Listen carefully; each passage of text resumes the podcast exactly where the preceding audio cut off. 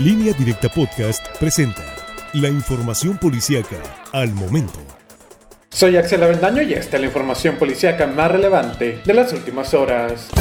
Una adulta mayor fue encontrada sin vida la madrugada de este jueves en su domicilio ubicado en la sindicatura de Adolfo Ruiz Cortines. La información de las corporaciones policiales indica que la víctima tenía 63 años y sufrió al menos una herida cortante en el cuello. Agentes policíacos se trasladaron al lugar y confirmaron el hallazgo. Además dijeron que la víctima tenía una herida por arma blanca. Posteriormente arribaron elementos de la Fiscalía General del Estado para dar fe de este deceso. Sin embargo, trascendió, según las primeras pesquisas, que al parecer la adulta mayor atentó contra su propia integridad física.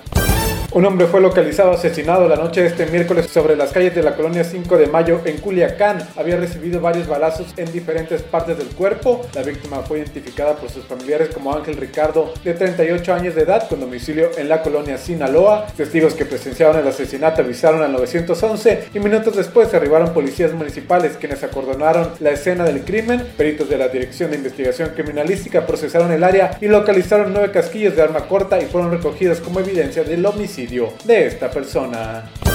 Abandonada entre el monte y con al menos tres impactos de arma de fuego fue localizada una camioneta de la línea Honda a un costado de la carretera estatal que comunica la sindicatura de Agua Verde con la comunidad de la Amapa en el municipio de Rosario. Al sitio se movilizaron agentes de la Policía Estatal Preventiva para corroborar la información del reporte en el que llegaron a mencionar que en la unidad había una persona sin vida. No obstante, al arribar descartaron tal dato y señalaron que solamente había rastros de sangre en el vehículo y tres impactos de bala. Aún no hay información oficial sobre el móvil del ataque. Los responsables y posibles víctimas de este hecho.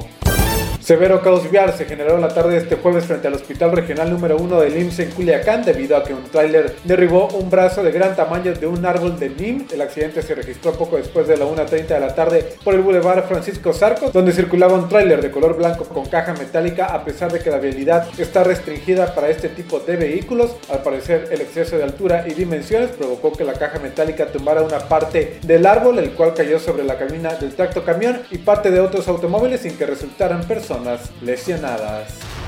Más información en línea directa portal.com.